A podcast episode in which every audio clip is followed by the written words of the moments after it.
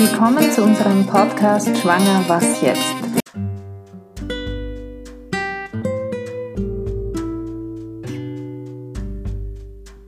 Hallo und herzlich willkommen. In dieser Podcast-Folge wollen wir euch Soforthilfe für Frauen und Männer anbieten, die nach der Abtreibung eines Kindes leiden. Betroffene haben uns nämlich berichtet, dass man sich die Abtreibung ungefähr wie einen Unfall vorstellen kann. Ein Kind stirbt, die Mutter wird schwer verletzt, der Kindesvater leidet ebenfalls.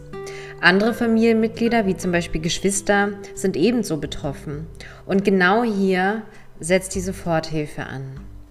Menschen, die sich mit einer Abtreibung auseinandersetzen, brauchen vor allem Mut.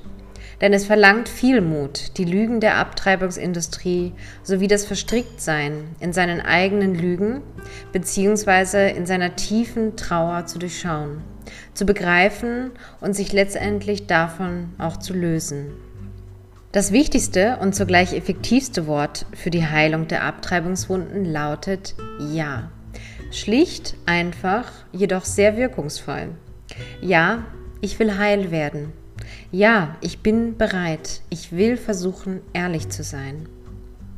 Kennt ihr vielleicht Menschen, die gerade unter den Abtreibungswunden leiden? Bitte sei achtsam im Umgang mit ihnen und bedenke, dass verwundete Frauen und Männer folgende zwei Reaktionen nicht brauchen können. Das ist zum einen die Beschwichtigung, aber auch das Richten. Mit diesen beiden Reaktionen gehen meist folgende Sätze einher, die absolut unangebracht und nicht hilfreich für Betroffene sind. Sätze wie das geht vorüber, das geht allen so, aber das legt sich mit der Zeit oder das ist normal, da brauchst du dir keine übertriebenen Sorgen zu machen. Anstelle von richten wollen und mit Ratschlägen um sich zu werfen, haben unsere Erfahrungen als Berater gezeigt, dass eines für die Betroffenen dringend notwendig ist. Das Ende der Sprachlosigkeit. Es ist wichtig, den Betroffenen klarzumachen, dass sie nicht allein mit ihrem Schmerz sind und dass es Wege für eine Heilung gibt. Es geht nämlich darum, das Geschehene zu verstehen und es in seiner Wahrheit auch zu interpretieren. Die klinische Psychologin Maria Simon nennt bei der Aufarbeitung von Abtreibungswunden folgende drei Abwehrstrategien, die bei dem Prozess sehr hinderlich sind. Und zwar ist das die Verdrängung, die Projektion und die Rechtfertigung. Natürlich fallen diese Abwehrstrategien sehr unterschiedlich aus und hängen stark von der jeweiligen Person und auch den Umständen ab. Bezüglich der Verdrängung ist zu sagen, dass das Verdrängte sich sehr wahrscheinlich auch auf körperlicher Ebene bemerkbar machen wird. Also psychosomatische Phänomene und Leiden, vegetative Störungen, wiederkehrende Migräneanfälle oder therapieresistente Krankheitsformen tauchen auf und bewirken so auf sehr hartnäckige Art und Weise, dass das Verdrängte wieder zum Ausdruck gebracht wird. Bei der Projektion wird die betroffene Frau versuchen, das Erlebte von sich wegzuschieben. Das erfolgt meist dadurch, die Schuld für die Abtreibung auf andere zu projizieren. Es ist dann nicht sie, die Schuld an der Abtreibung hat, sondern der Freund, der Partner oder Familienmitglieder bzw. Freunde, die mit gut gemeinten Ratschlägen zu einer Abtreibung gedrängt haben. In der Beratungsstelle erleben wir oft, dass Frauen durch mangelnde Aufklärung von Ärzten verängstigt werden, wenn zum Beispiel von Behinderungen des Kindes gesprochen wird oder dass der Ehemann keine weiteren oder gar keine Kinder möchte und enormen Druck auf die Frau ausübt. Es wird sogar mit Wohnungsrausschmiss gedroht und die Frauen stehen dann vor plötzlichen Existenzbedrohungen. Wenn Frauen anfangen, sich lautstark und öffentlich für die Abtreibung zu rechtfertigen, nach dem Motto, was andere tun, kann ja nicht, was andere auch tun, kann ja nicht falsch und böse sein, stellen wir fest, dass hier meist der eigene Selbstwert und das Selbstbewusstsein der Frauen sehr leiden. Die Frauen glauben meistens nur kurz daran, dass mit diesem solidarischen Bekenntnis alles vergessen werden kann. Es mag wohl kurzfristig eine Erleichterung bringen, die aber die eigentliche, zumeist tiefe Trauer um diesen Verlust wird jedoch dadurch nur auf Eis gelegt oder auch verdrängt. Eine echte Konfrontation also mit dem Erlebten findet nicht statt. Worum es bei Menschen, die unter den Folgen einer Abtreibung leiden, wirklich geht, ist den unerträglichen Schmerz zu lindern. Auf der einen Seite steht die Sehnsucht, dass der entsetzliche Schmerz endlich aufhört, und auf der anderen Seite nagt die Selbstverurteilung und schwere Schuldgefühle an diesen Menschen. Eine Heilung von diesen scheint zu diesem Zeitpunkt undenkbar zu sein. Ist die Abtreibung vollbracht, stehen die Frauen in der Regel alleine da. Von den jeweiligen Abtreibungskliniken ist keine weitere Betreuung oder Begleitung, geschweige denn Beratung zu erwarten. Im schlimmsten Fall enden nach einer Abtreibung auch Beziehungen. Die Partner und Ehemänner ziehen sich zurück, weil sie mit dem Verlust selbst nicht zurechtkommen und auch Familienmitglieder sind nicht immer eine Stütze in dieser schweren Zeit.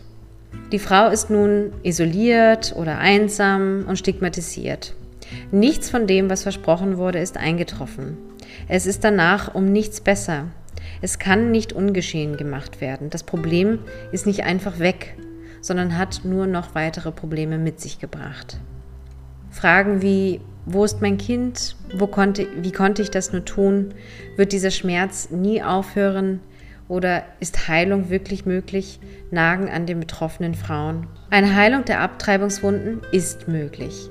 Es ist kein leichter Weg und dauert seine Zeit, aber wichtig ist, dass der Schmerz nach einer Abtreibung nicht heruntergespielt wird, sondern als gesunde Reaktion auf ein krankes Geschehen gesehen und demnach entsprechend behandelt wird. Hier sind also fünf Heilungsschritte, die Frauen und Betroffene aufleben lassen. Schritt 1. Die Betroffenen sagen Ja zum Schmerz, auch wenn es Anfang, äh, am Anfang zögerlich, schwach oder klein ist. Es geht darum, den Mut aufzubringen, den Schmerz zuzulassen und anzunehmen. Aussagen wie Ja, es geht mir schlecht sind unverzichtbar für die nächsten Schritte und dienen sogleich auch als der rote Faden für den Weg zur Heilung nach Abtreibungswunden. In einem zweiten Schritt nennen die Betroffenen das Vergangene beim Namen.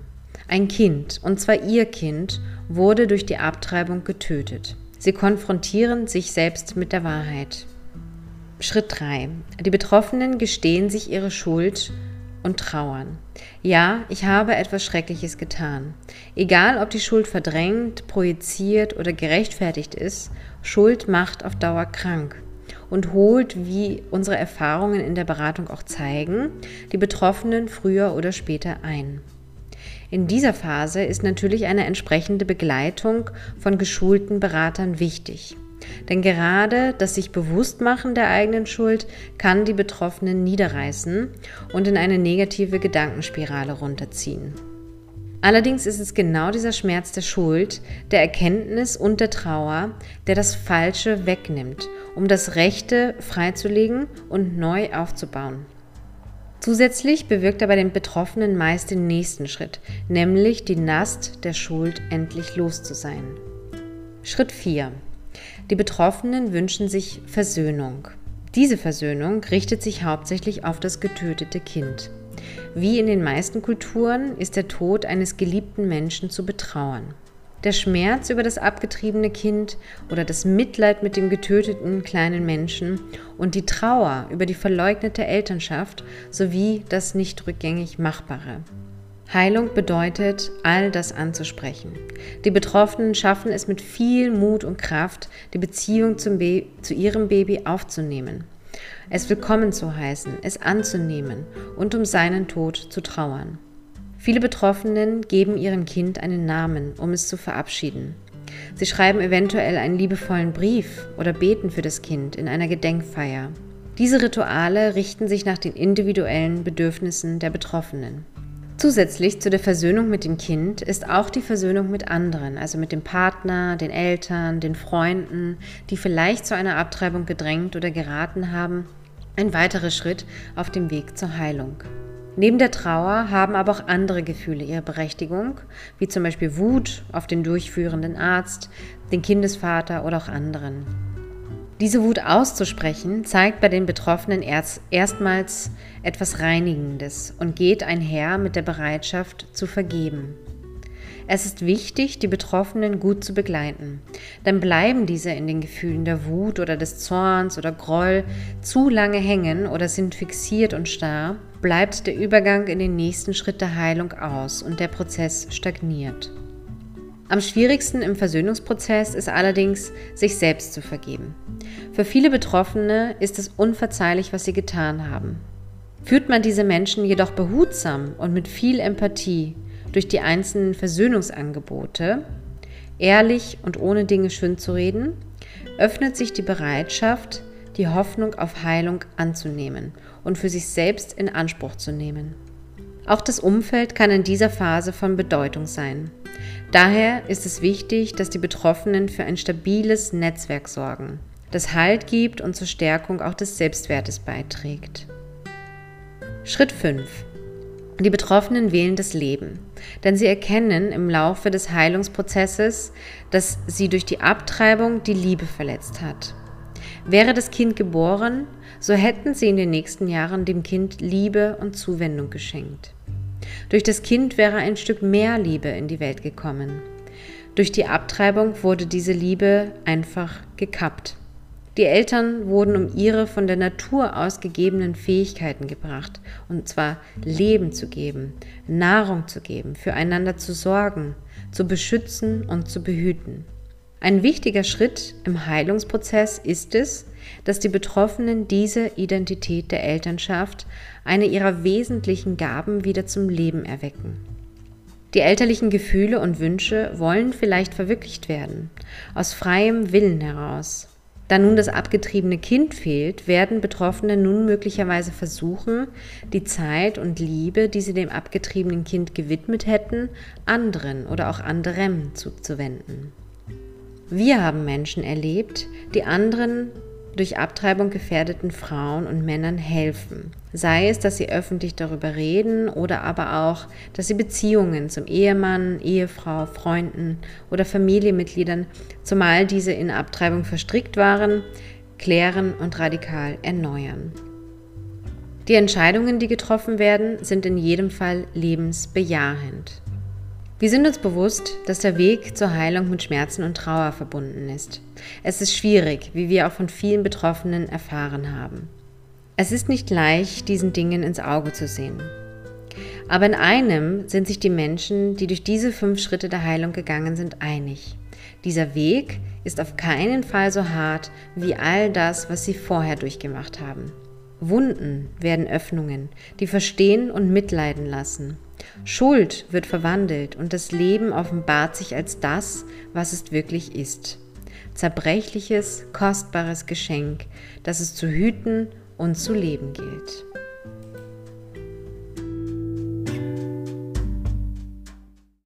Falls Sie selbst in einer schwierigen Situation sind und schwanger oder sollten Sie eine Abtreibung hinter sich haben, können Sie sich gerne auch direkt an uns wenden.